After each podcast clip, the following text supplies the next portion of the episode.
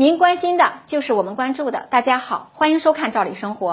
今天呀，我们来谈一谈养老的话题。大家都知道，按照现在的养老金发放制度，虽然企业和机关事业单位退休人员养老金并轨发放，但是不可否认的是，退休人员的养老金差距啊还是很大的。不少机关事业单位退休人员养老金能拿到八千多，甚至更多。但是很多企业退休人员的养老金只拿到两千多，二者之间呢存在近四倍的差异。这个差异问题呀，主要是因为历史原因。二零一四年养老金制度改革以前，各类人员养老金的计发方式啊不一样。未来呢将会越来越缩小这个差距，差距的问题是不可避免的。但是啊，也有很多人说不应该再给退休人员。尤其是领着高额养老金的退休人员涨养老金了，有些人领到的养老金比在职人员高很多，这不公平。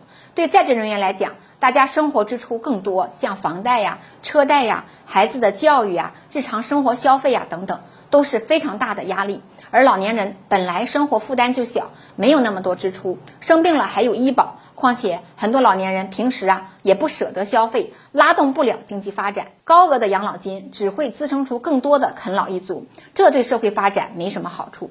而还有一个主要原因就是，现在给老年人涨养老金，养老基金会不会压力很大？将来退休的人就开不出养老金呢？因此，很多人都建议，与其给老年人涨点养老金，还不如给在职人员涨涨待遇，还能拉动这个内需，促进消费，有利于国家的经济发展。对于这个问题，退休人员肯定是不认可的。那大家辛苦一辈子，到了老年，养老金的高低呀，肯定是晚年幸福生活的保障。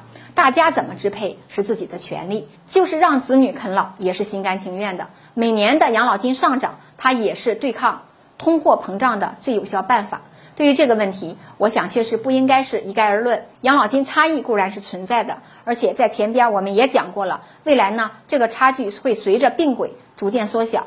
而且最重要的是，拿高额养老金的退休人员呢，他还是占少数。全国各地养老金水平不一样，绝大多数地区呢，平均还是三千多元的水平。结合老年人的生活特点以及刚需支出，这个水平养老还不是很充裕。而且啊，老年服务相关产业现在也在逐渐的兴起壮大，很多适合老年人的消费也拉动了经济的发展。因此，给老年人涨钱，一方面呢体现国家敬老爱老的传统，另一方面也确实是退休人员生活的需要。对于今天的话题，您有什么看法呢？欢迎您留言和讨论。明天见。